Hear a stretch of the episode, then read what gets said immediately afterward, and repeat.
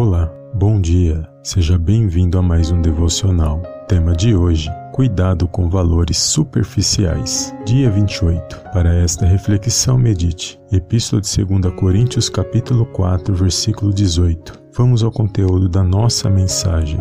A superficialidade é algo que está na superfície, ou seja, não existe profundidade, assim como os elementos vistos, porque são temporais, por possuírem prazos de validade. O verso acima nos ensina a fixar nossos olhos naquilo que não se vê, porque são eternos. Isto significa que não devemos colocar nossas expectativas nas coisas materiais desta terra, porque são passageiras. Diante das lutas e adversidades, somos exortados a fixar nossa fé e esperança naquilo que não se vê, mas no que realmente vale a pena. A nossa salvação em Jesus Cristo é um bom exemplo para sermos gratos a Deus diariamente. Por isso, não permita que as distrações deste mundo te façam te perder o foco do verdadeiro sentido da sua existência. Amém? Compartilhe esta mensagem e eu te vejo no próximo devocional. Em nome do Senhor Jesus. Amém e amém.